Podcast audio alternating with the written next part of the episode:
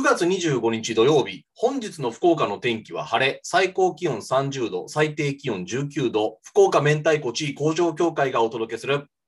明太子ヘッドラインニュース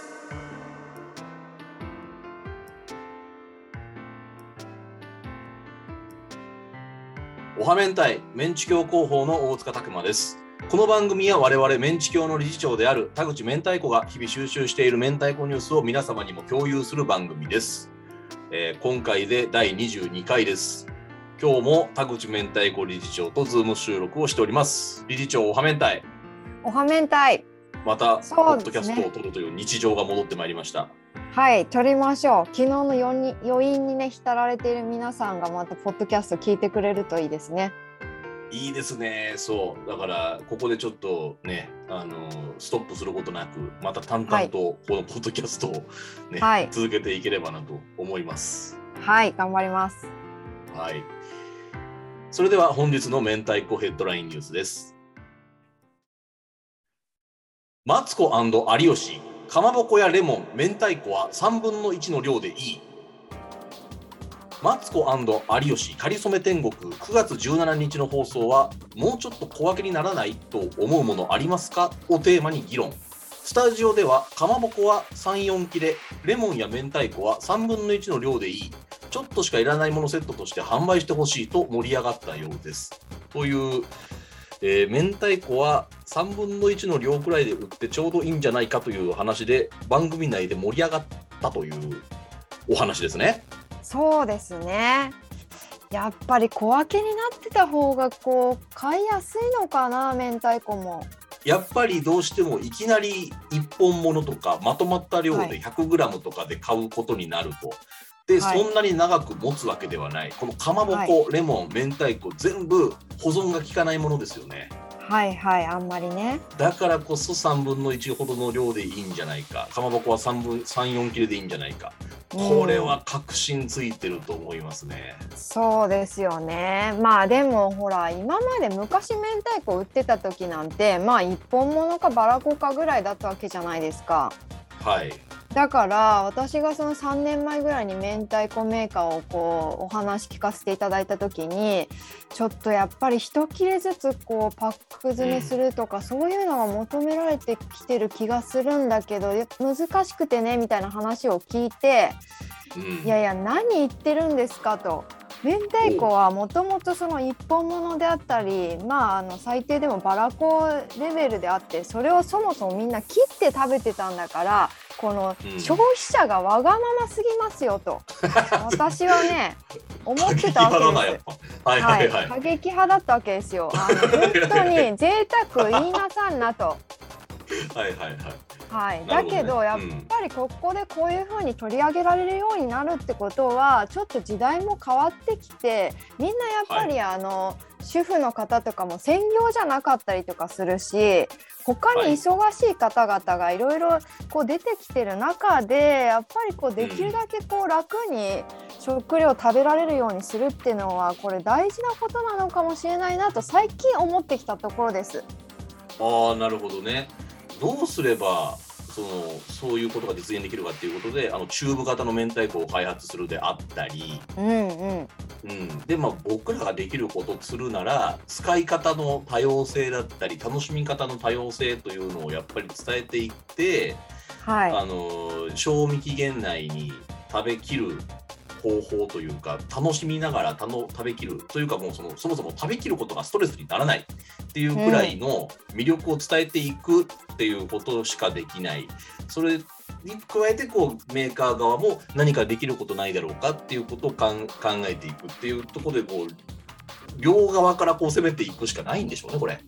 そうですね。でも昨日も大塚さんといた時にあれですね、一本物が個包装になっていて、で、うんさらにそれがこう一口大に切られているっていう贈答用っぽい商品見つけましたね。昨日そういえば。ありましたね。えー一本物のだから贈答用の明太子ですよねあれね。はい。えーで一本物の形をしてるけれども切っていて小分けになっているっていうそうそうで心配りという深かい商品名がついていて考えさせられましたよねあれね。そうですね山屋さんと岩田屋コラボの商品でしたっけ、うん、まあまあそうなんひ一つの答えですよね。あの完全な答えではまだないと思うんですけど。うんうんちょっとまあ今後どういう流れになっていくのかっていうのはまたねこれもこう見ていきたいところですね。はい。ということで次行きましょう。博多明太4ブランド弁当ゴチデパ店頭に登場。博多明太4ブランド弁当が10月12日まで大丸福岡天神のゴチデパにて店頭に並びます。ゴチデパさん曰く毎日4個ずつです。すみません。少なめです。とのことです。開店と同時に向かうか予約が確実ですが、ふと食べたくなりましたら、ふらり立ち寄ってみてください。ということで、えー、ゴチデパ店頭の方に4つだけ並ぶということですね。はい出ました私は忘れてませんよ博多明太ロック弁当の公認アンバサダーということを、そうだった。そうでしたよ。忘れてたんじゃないですか？大塚さんは。でまあ今まで博多明太4ブランド弁当予約販売だったんですよね。そうなんですよ。ちょっとね、そう手に入れるのが簡単ではなかったですよね。そうそうそう。まあ冷凍になってね全国発送とかできるようにはなっていたけどあの、うん。店頭で買うことはできなかったのでそなんと10月12日まで、えー福岡えー天神の大丸さんのゴチデパブースでね、えー店頭に並ぶということで限定4個あの10月12日まで地味に長いので、まあ、結構頑張ってますよね。気になってる方はこう展示行かれる機会があればぜひぜひということでそうですね。これあの、うん明太子がただ入ってる弁当ではなく、4つのブランドのね明太子、えー福屋、福太郎、かばた、山屋ですね。はいはい。この4そうです社の明太子が入っていて食べ比べをそのままできるという商品になっていてですね。で、はい。先ほど明太子少しでいいんだよっていう話がありましたけどまさにそのはい。少しずつちょくちょく食べられるというすごい贅沢な品なそうそううん。ここから明太子沼に入ってほしいなっていうそういう商品ですよね。そうですね。もう本当にこれ食べていただいたらあのすぐに私のこう言いたいことが分かっていただけるかなと思うような商品なので、うん。はい、ぜひともまたこれを機にチェックしてみていただけたらなと思います。よろしくお願いします。それでは次に行きましょうメンチ教やみつき人生放送を最大限楽しもうよ祭り無事終了。理事長の田口明太子メディア露出ウィークフィナーレ NHKBS プレミアムやみつき人生の放送が昨夜無事終了しましたご視聴いただいた皆様ご協力いただいた皆様ありがとうございました放送記念動画が公開されていますのでまだの方はぜひご覧くださいということで僕らの話ですお疲れ様でした昨日いやーお疲れ様でした。盛り上がりましたね。盛り上がりましたねはい。やっぱり見られてよかった。そのお互いの家であそうね BS が見れられなかったから、あのネットカフェねわざわざ予約してみましたけども、よかったわやっぱり。あの リアルタイムで見られて。よかったですね。やっぱこのグルーヴ感というかね、あの、はい。ネットならでは、全国放送ならではのこうみんな参加できる、巻き込めんでいけるっていう、まあ、そのなんかこうちょっとしたオフ会というかね、なんか、はい、そうですね。あのだから大塚さんは初めてあの全く初めてあの VTR 見たと思うんですけどどうでした？いやー、やっぱりこう、想像以上に内面に迫っていたなと思いますね。はいあの内面に結構寄っていくのかなとは思ってたんですよ、その活動内容よりも。はいはい。でもそれの想像よりもさらに内面でしたね。ああ、そっか。確かにそういうことつぶやいてくれてる方もいましたね。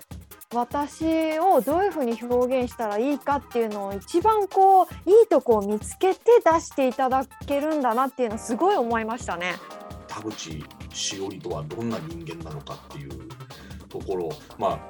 ただシンプルに田口しおりとはこんな人間ですというテーマってこう人が振り返るような話ではないと思うんですけど そうなんですよ。はい。とそこをやっぱりこうね、うまくこうストーリーを伝えていってストーリーに引き込ませていって見せるってはいいうスト構成になってて見事でしたよね。そうですねだからこう表面だけさらってるわけではないからあのカットされた部分ももちろんいっぱいあるけどそういうのもちゃんと込みの映像に仕上がってましたからねあの違和感がなかったですもんね私も見ていて。いやーすごいね力作でしたね感情移入をみんなにさせられたと思ってすごい良かったなと思いますよ。あ、よかったです。あと今日ね朝あの、うんクロス FM アーバンダスクの栗田善太郎さんもあのつぶやいていただいてましたね。番組のことを。ねえいやいやだからこうやっぱり田口理事長が関わってる人間の数が多いのでこうね。たくさんの人があの今回の番組制作に関わり、ねはい僕はもちろん各明太子メーカーの方々クロス FM の方々ねはい。あのもちろん制作スタッフの方もそうなんですけどそれうん。スタッフと田口さん以外に関わった人たちがたくさんいてできたあの23、4分の、ね、映像なのですごくなんかこれまでの、えー一つのなんか、ね、通過点というか区切りになるようなまとめだったと思いますよ。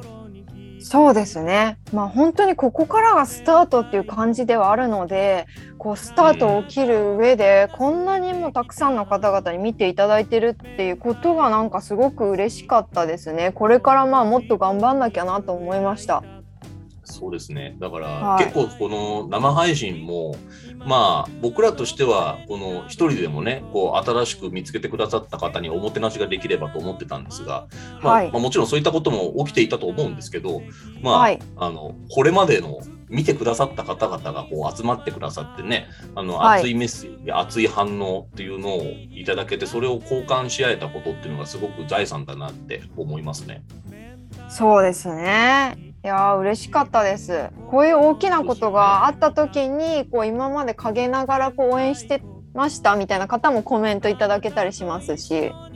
うん。うん、いやー嬉しかったな。ね、よかったですよ、本当に。だから、こういうことをですね、あのちょくちょく定期的になんかこう、ね、面白い話題をこう見見守ってくださる方々に提供できたらいいなって思いますし、まあはい。ね、こういう僕らを面白がるところから明太子の世界にこう入っていって、ね、ゆその明太子の地位向上というところに最終的には達すればいいかなって思いました。そうですね。なので、えっと、ツイッターが12人、インスタが48人フォロワーが増えましたので、えこちらの皆さんにまたさらにこう活躍を追っていただけるように頑張ろうと思いましたね。そうですね。だからこう、はい早いうちに応援をし始めた方が一番楽しい、面白いというはい状況が健全だと思いますので、はいその状態を目指して、このヒーローズジャーニーといいますか、この、はい。なかなか知られていないところからどんどん知らになって、本当に明太子に何かこう面白い流れが起きた時に、私は最初から見てたよっていう、このはい。流れっていうのを見守ってきて、すはい。ごくこう面白さって分かってるよってちょっとこうふふんってこう鼻高々でこうね周りに言えるような 感じはい。のストーリーを見せたいと